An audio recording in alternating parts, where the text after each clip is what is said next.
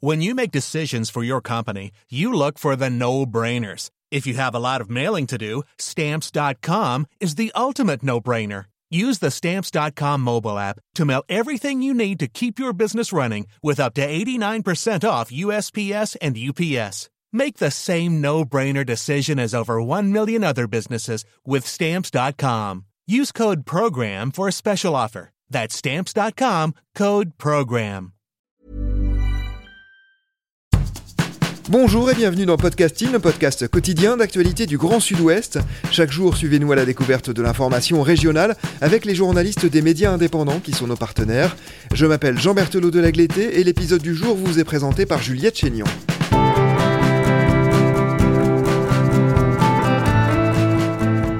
Aujourd'hui, nous abordons la question de l'épuisement professionnel et plus précisément du burn-out féminin. C'est à lire dans Far West, un média qui raconte le Sud-Ouest à travers des reportages et du documentaire. Burn-out, les femmes au bûcher, c'est le titre de votre article. Bonjour Gabriel Taïeb. Bonjour Juliette. Vous êtes journaliste, vous écrivez souvent pour Far West et vous faites partie de l'équipe de podcasting. Dans votre article, vous vous intéressez, on l'a dit, à la manière dont les femmes vivent le burn-out. Elles semblent plus touchées que les hommes par le phénomène. Alors, avant d'entrer dans le détail, pouvez-vous rappeler ce qu'est le syndrome d'épuisement professionnel? Oui, alors euh, la définition de burn-out, justement, euh, est sujet à débat. Euh, puisque le terme en fait est apparu dans les années 60, euh, d'abord pas dans les sphères scientifiques, et c'est dans les années 70 que un psychologue américain, Herbert Frunderberger, a défini dans ses écrits le burn-out comme donc on parle en français d'un syndrome d'épuisement professionnel. Ça recoupe un épuisement émotionnel, un épuisement psychique et un épuisement physique lié donc à des conséquences professionnelles. L'OMS ne définit pas le burn-out comme une maladie, mais comme un phénomène lié au travail et a pu distinguer en fait trois éléments qui caractérisent le burn-out un sentiment d'épuisement, euh, du cynisme ou des sentiments négativistes liés à son travail et une efficacité professionnelle réduite. Mais derrière ça, beaucoup d'acteurs et beaucoup d'associations qui militent pour une meilleure reconnaissance du burn-out critiquent justement cette définition comme étant soit trop vaste ou en tout cas ne recoupant pas assez d'éléments permettant de bien identifier le burn-out dans les sphères professionnelles et sa reconnaissance ensuite par les organismes de santé. Sa reconnaissance comme maladie professionnelle n'a rien d'évident, c'est ça? Tout à fait, mais ça a été reconnu en mai 2019 euh, par euh, l'OMS comme un phénomène lié au travail. Ça a tout de même cette utilité, on va dire, pour les personnes qui militent euh, pour la reconnaissance du burn-out, de permettre une meilleure prise en charge, notamment par la sécurité sociale. Ça permet aussi aux organismes professionnels de mieux lutter contre les apparitions de burn-out, mais en refusant la reconnaissance en tant que maladie professionnelle, évidemment, ça ne facilite pas les démarches pour les personnes qui souhaiteraient faire reconnaître leur épuisement professionnel dans leur organisation. Vous avez choisi d'attaquer ce sujet par le prisme des femmes. Comment avez-vous découvert que ce phénomène touchait plus les femmes que les hommes? Est-ce qu'il y a des chiffres, des statistiques? Alors les chiffres euh, sont difficiles d'accès, on va dire, puisque entre les organismes privés et les organismes publics, il y a une très très grande euh, différence, un très grand écart euh, par rapport aux personnes reconnues comme en situation à risque ou en situation de burn-out. Pour donner une idée, les organismes privés vont plus sur plusieurs millions de personnes, alors que, par exemple, Santé publique France parle de quelques dizaines de milliers. Euh, ce qui m'a hum, porté vers le sujet via le prisme féminin, c'est d'abord une rencontre, une rencontre avec euh, Anne-Sophie Vives, qui est la créatrice du collectif Les Burnettes, qui s'est transformée ensuite en l'association Elburn qui elle-même, après son propre burn-out, a fait une reconversion professionnelle pour se tourner donc vers l'accompagnement des femmes victimes de burn-out, puisqu'on constate que, quels que soient les chiffres, en effet, les femmes sont bien plus victimes du burn-out que les hommes. I'm tired.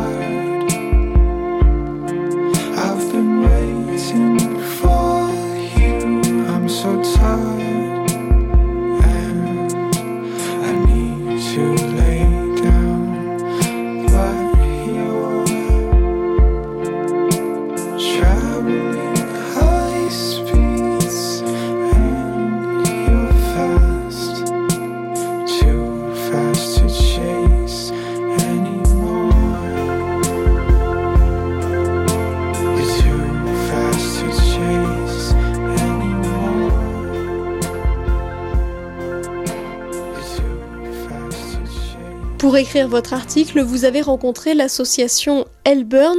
Quel est son but? Que fait-elle pour aider les femmes victimes de burn-out? Alors l'association euh, est encore assez récente. Elle est née il y a deux ans maintenant.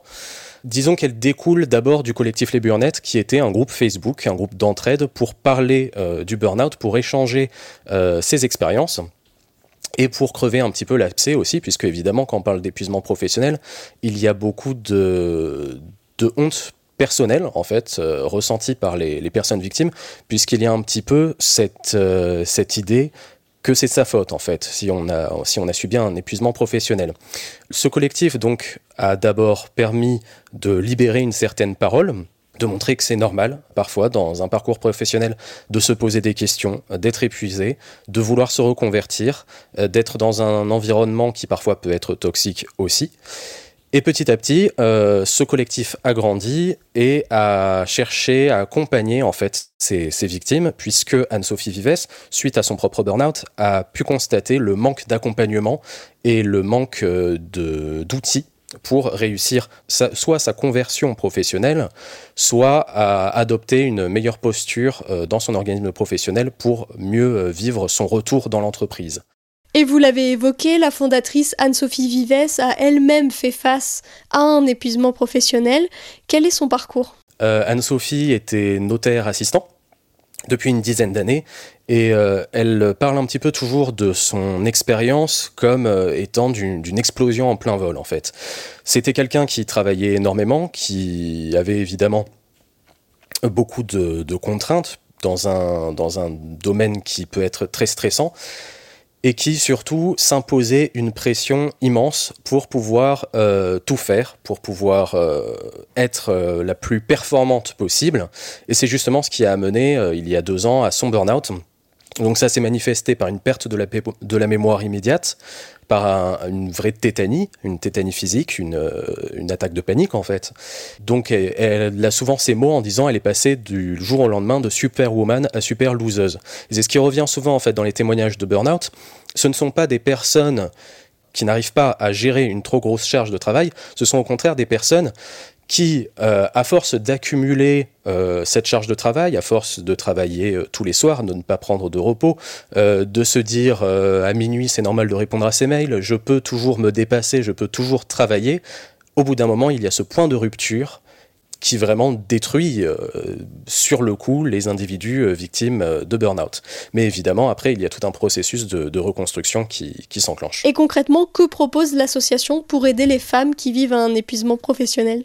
À cause du manque de définition claire, à cause du manque d'accompagnement, à cause de la reconnaissance, de la non-reconnaissance du burn-out comme maladie professionnelle, souvent les personnes victimes passent donc en congé maladie, prennent le temps euh, de, de, la réflexion, prennent le temps du repos, mais souvent refont des burn-out à répétition une fois qu'elles retournent dans leur milieu professionnel, puisque le problème en amont n'est pas réglé.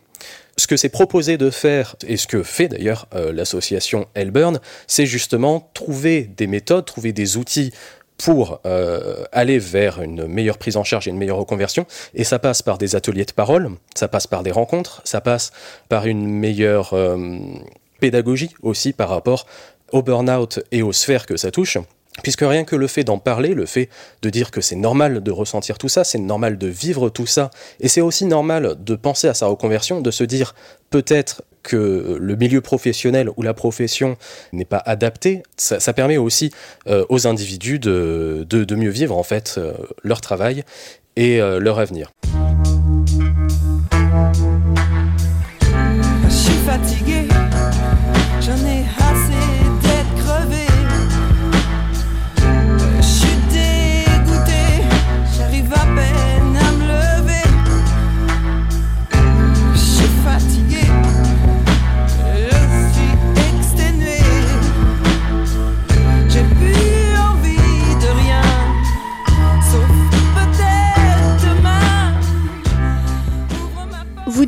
Dans votre article que les femmes sont plus touchées par le burn-out que les hommes. Est-ce qu'il y a des pistes pour expliquer ce phénomène? Il y a des pistes, euh, il y a des pistes même euh, très explorées.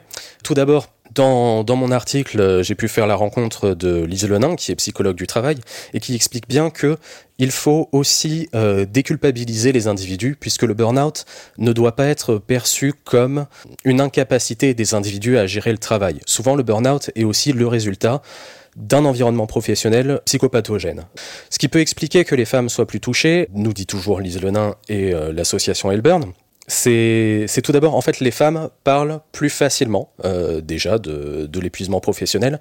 Elles ont plus de, facilité justement à échanger euh, sur ces termes-là, alors que ce qu'on peut constater, c'est que les hommes en général prennent plus sur eux jusqu'au point de rupture. Donc ça, c'est un des facteurs. Mais au-delà de ça, les femmes occupent plus souvent des postes dits intermédiaires. Donc c'est des postes qui ont été euh, très répandus, euh, enfin qui se sont ouverts beaucoup ces, dernières années, pour justement permettre euh, aux femmes une meilleure parité dans les postes dits à haut niveau. Sauf que souvent, ces postes intermédiaires, c'est ce qui fait la liaison entre des salariés, euh, des salariés réguliers et les cadres. Et donc, elles se trouvent dans une position d'étau où elles n'ont pas beaucoup de latitude d'action et en même temps, elles ont beaucoup de responsabilités, ce qui les place dans un entre-deux qui ajoute une pression énorme et surtout fait une perte de sens par rapport à leur profession.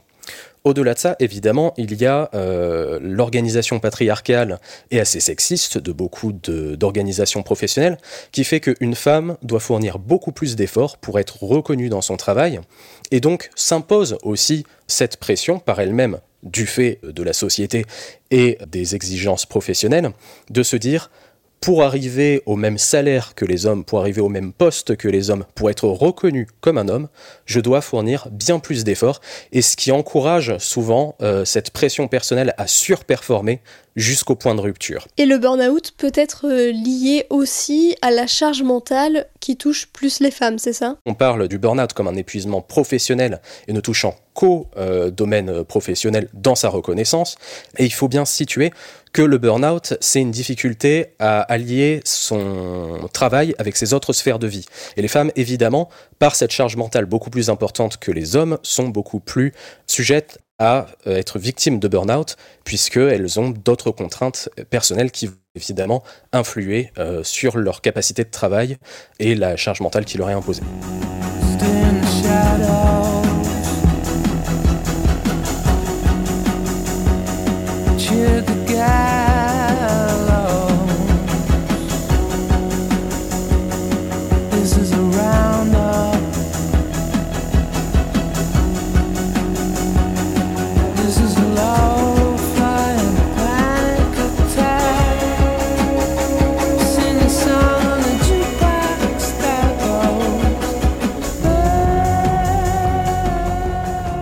À l'époque où vous avez écrit l'article, la fondatrice de l'association Elburn disait avoir d'autres projets. Où en est-elle aujourd'hui? Alors tout d'abord, évidemment, l'année 2020 a été marquée euh, par la pandémie qui n'a pas été sans conséquence sur les psychopathologies au travail, sur le burn-out, sur la recherche de sens euh, pour euh, cette association et pour les, professionnels en général. Donc l'association Elburn a été très sollicitée en 2020, a fait beaucoup d'interventions dans les organisations et a accompagné vraiment euh, beaucoup de personnes en 2020 par rapport à ces actions.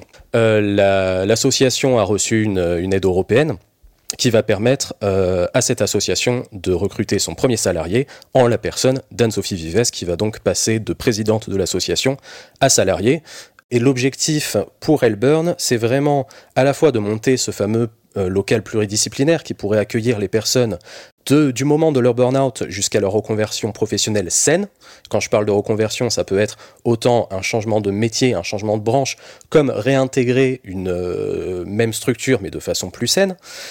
Et tout l'objectif de Hellburn, c'est aussi de sensibiliser sur euh, une meilleure reconnaissance du, du burn-out, de l'épuisement professionnel, faire de la pédagogie euh, dans les organisations et au final être un acteur euh, majeur pour accompagner les personnes aujourd'hui en perte de repères suite à un burn-out ou en tout cas les prémices d'un épuisement professionnel. Merci Gabriel Taïeb. Votre article Burnout, les femmes au bûcher est à retrouver sur le site internet de Far West. Merci Juliette Chénion. C'est la fin de cet épisode de podcasting. Production Anne-Charlotte Delange, Lisa Feignet, Mathilde Leuil et Marion Ruot. Programmation musicale Gabriel Taïeb, réalisation Olivier Duval. Si vous aimez podcasting, le podcast quotidien d'actualité du Grand Sud-Ouest, n'hésitez pas à vous abonner, à liker et à partager nos publications. Retrouvez-nous chaque jour à 16h30 sur notre site et sur nos réseaux sociaux, ainsi que sur ceux des médias indépendants de la région qui sont nos partenaires. Retrouvez-nous aussi sur toutes les plateformes d'écoute, dont Spotify, Apple Podcast ou Google Podcast. Podcasting, c'est l'actu dans la poche.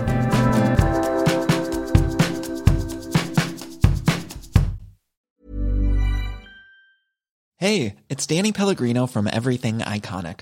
Ready to upgrade your style game without blowing your budget? Check out Quince. They've got all the good stuff shirts and polos, activewear, and fine leather goods, all at 50 to 80% less than other high end brands. And the best part? They're all about safe, ethical, and responsible manufacturing. Get that luxury vibe without the luxury price tag. Hit up quince.com slash upgrade for free shipping and 365 day returns on your next order. That's quince.com slash upgrade.